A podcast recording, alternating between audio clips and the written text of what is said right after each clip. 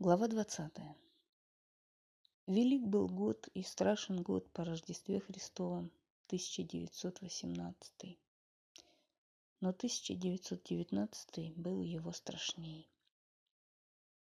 В ночь со 2 на 3 февраля у входа на цепной мост через Днепр человека в разорванном и черном пальто с лицом синим и красным в потеках крови волокли по снегу два хлопца, а пан Куриной – бежал с ним рядом и бил его шомполом по голове. Голова моталась при каждом ударе, но окровавленный уже не вскрикивал, а только ухал.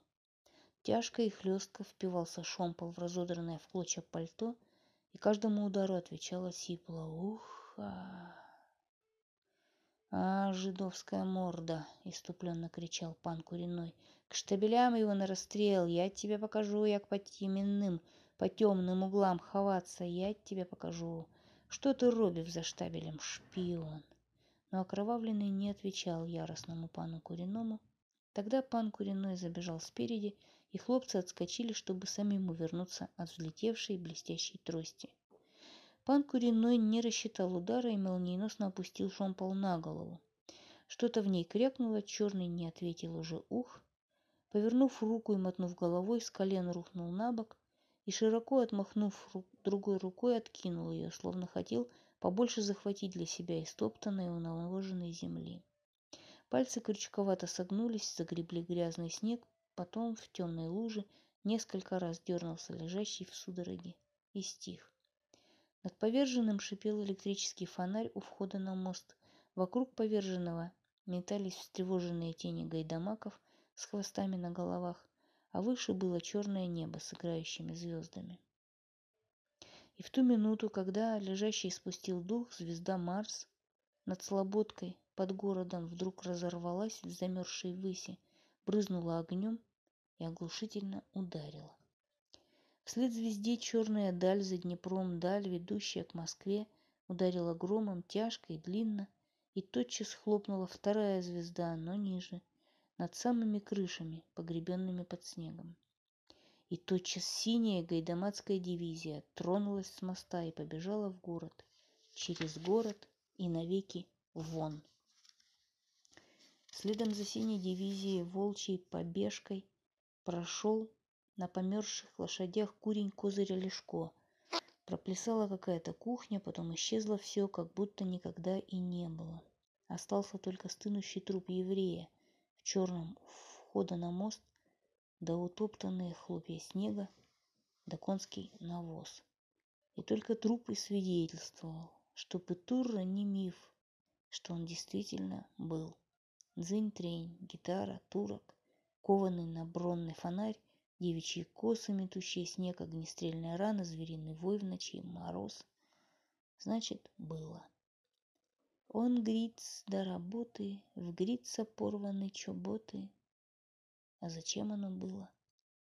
Никто не скажет. Заплатит ли кто-нибудь за кровь? Нет. Никто. Просто растает снег, взойдет зеленая украинская трава, заплетет землю, выйдут пышные всходы, задрожит зной над полями – и крови не останется и следов. Дешева кровь на червоных полях, и никто выкупать ее не будет. Никто. С вечера жарко натопили саардамские изразцы, и до сих пор, до глубокой ночи, печи все еще держали тепло. Надписи были смыты с саардамского плотника, и осталась только одна. Лен, я взял билет на Аид. Дом на Алексеевском спуске. Дом, накрытый шапкой белого генерала, спал давно и спал тепло. Сонная дрема ходила за шторами, колыхалась в тенях. За окнами расцветала все победоноснее студеная ночь и беззвучно плыла над землей. Играли звезды, сжимаясь и расширяясь, и особенно высоко в небе была звезда красная и пятиконечная — Марс.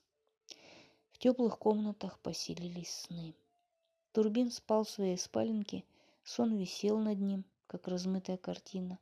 Плыл, качаясь в вестибюле, император Александр I жег в печурке списки дивизиона.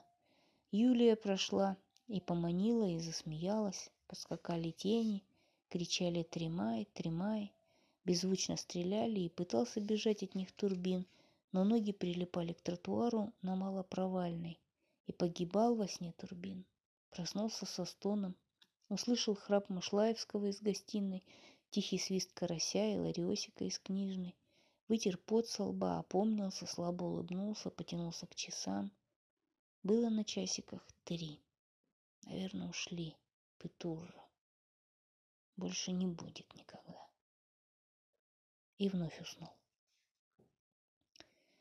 Ночь расцветала, тянула уже к утру, и, погребенный под мохнатым снегом, спал дом. Истерзанный Василиса почевал в холодных простынях, согревая их своим похудевшим телом. Видел Василиса сон нелепый и круглый, будто бы никакой революции не было, все было чепуха и вздор во сне. Сомнительное, зыбкое счастье наплывало на Василису, будто бы лето, и вот Василиса купил огород. Моментально выросли на нем овощи, грядки покрылись веселыми завитками и зелеными шишами, в них выглядывали огурцы. Василиса в парусиновых брюках стоял и глядел на милое заходящее солнышко, почесывая живот и бормотал. Так-то оно лучше, а то революция. Нет, знаете ли, с такими свиньями никаких революций производить нельзя.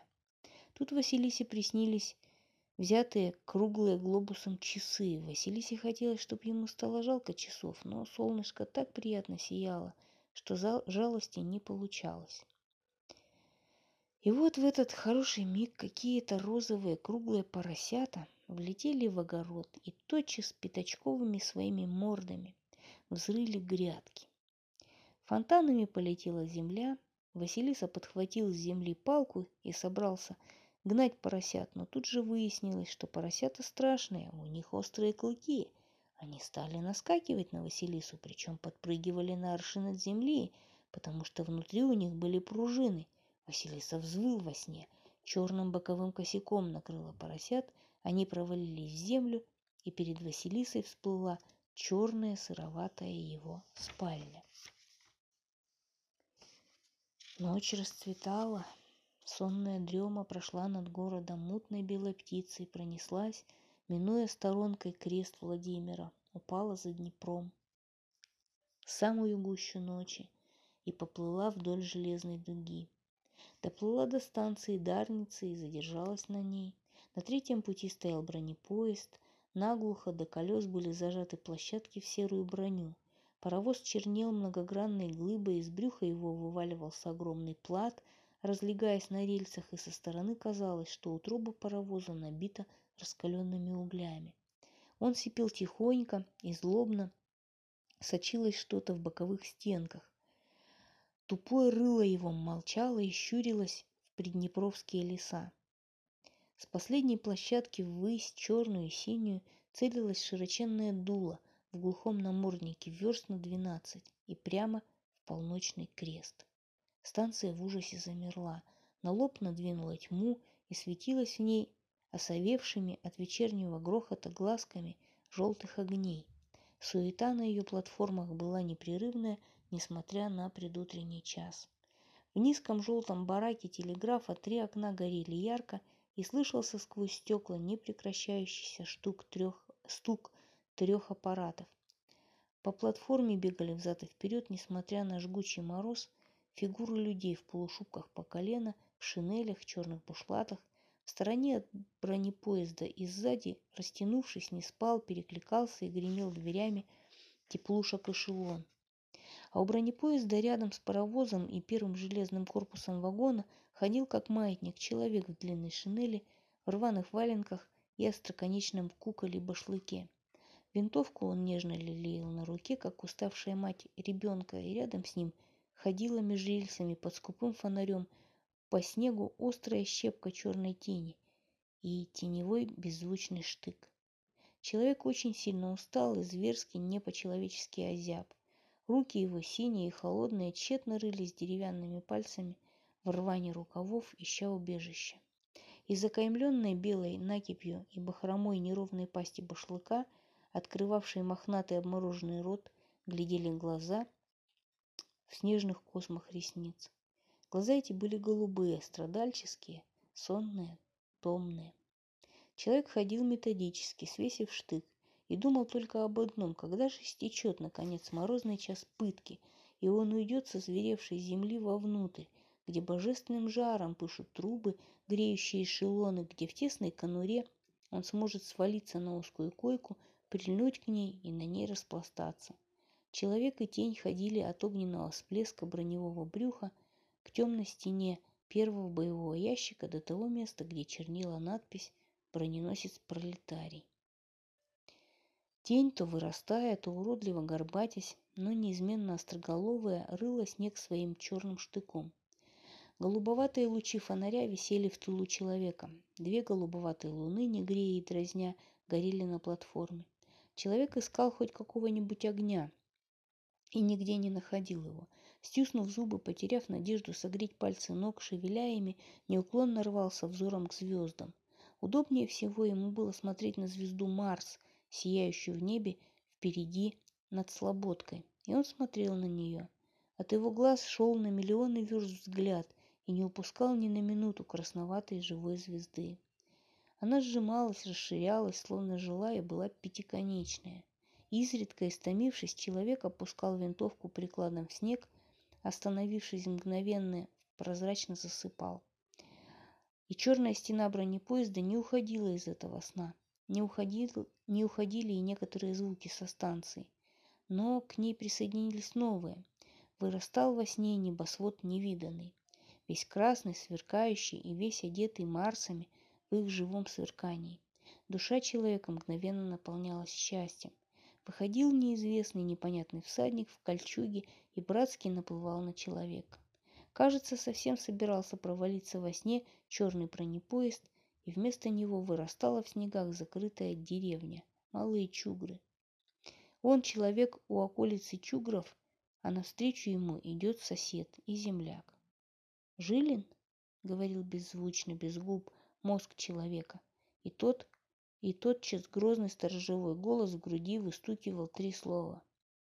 Пост, часовой, замерзнешь. Человек уже совершенно нечеловеческим усилием отрывал винтовку, вскидывал на руку, шатнувшись, отдирал ноги и шел опять. Вперед, назад, вперед, назад.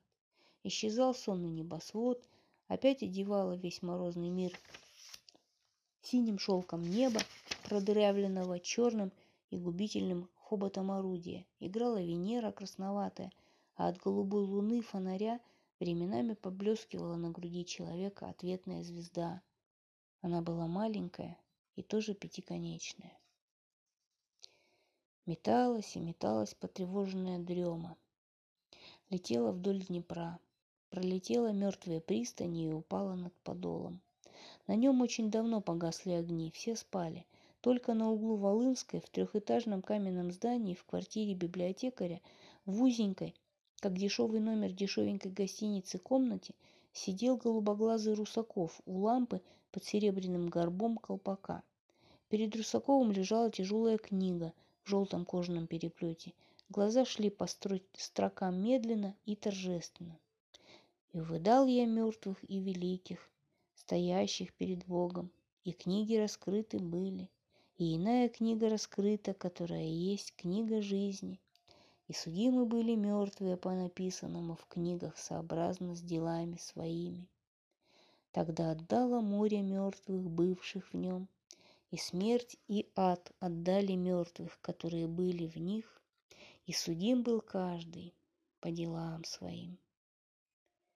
И кто не был записан в книге жизни, тот был брошен в озеро огненное. И увидел я новое небо и новую землю, ибо прежнее небо и прежняя земля миновали, и моря уже нет. По мере того, как он читал потрясающую книгу, ум его становился, как сверкающий меч, углубляющийся в тьму. Болезни и страдания казались ему неважными, несущественными. Недуг отпадал, как короста с забытой в лесу отсохшей ветки. Он видел синюю бездонную мглу веков, коридор тысячелетий, и страха не испытывал, а мудрую покорность и благоговение. Мир становился в душе, и в мире он дошел до слов. Слезу с очей их, и смерти не будет. Уже ни плача, ни вопля, ни болезни уже не будет, ибо прежнее прошло. Смутлая мгла расступилась и пропустила к Елене поручика Шервинского. Выпуклые глаза его развязно улыбались. «Я демон», — сказал он, щелкая каблуками. «А он не вернется, Тальберг. Я пою вам». Он вынул из кармана огромную сусальную звезду и нацепил ее на грудь с левой стороны. Туманы сна ползли вокруг него, его лицо из клубов выходило ярко кукольным. Он пел пронзительно, не так, как наяву. «Жить, будем жить, а смерть придет, помирать будем», — пропел Николка и вошел. В руках у него была гитара, но вся шея в крови, а на лбу желтый венчик с иконками. Елена мгновенно подумала, что он умрет, и горько зарыдала и проснулась с криком ночи «Николка! «О, Николка!» и долго всхлипывая, слушала бормотание ночи. И ночь все плыла. И, наконец, Петька Щеглов во флигеле видел сон. Петька был маленький, потому он не интересовался ни большевиками, ни петлюрой, ни демоном. И сон привиделся ему простой и радостный, как солнечный шар. Будто бы шел Петька по зеленому большому лугу, и на этом лугу лежал сверкающий алмазный шар, больше Петьки. Во сне взрослые, когда им нужно бежать, прилипают к земле, стонут и мечутся, пытаясь оторвать ноги от трясины, а детские же ноги резвы и свободны. Петька добежал до алмазного шара и, задохнувшись от радостного смеха, схватил его руками. Шар обдал Петьку сверкающими брызгами. Вот весь сон Петьки. От удовольствия он расхохотался в ночи и ему весело стрекотал сверчок за печкой. Петька стал видеть иные легкие радостные сны, а сверчок все пел и пел свою песню где-то в щели, в белом углу за ведром, оживляя сонную, бормочущую ночь в семье. Последняя ночь расцвела. Во второй половине ее вся тяжелая синева, занавес Бога, облекающий мир, покрылась звездами – Похоже было, что в неизменной высоте за этим синим пологом у царских врат служили всеночную. В алтаре зажигали огоньки, и они проступали на завесе целыми крестами, кустами и квадратами. Над Днепром с грешной и окровавленной снежной земли поднимался в черную мрачную высь полночный крест Владимира. Издали казалось, что поперечная перекладина исчезла, слилась с вертикалью, и от этого крест превратился в угрожающий острый меч. Но он не страшен. Все пройдет. Страдания, муки, кровь, голод и мор. Меч исчезнет. А вот звезды останутся. Когда и тени наших тел и дел не останется на земле. Нет ни одного человека – который бы этого не знал. Так почему же мы не хотим обратить свой взгляд на них? Почему? 1923-1924 год. Москва.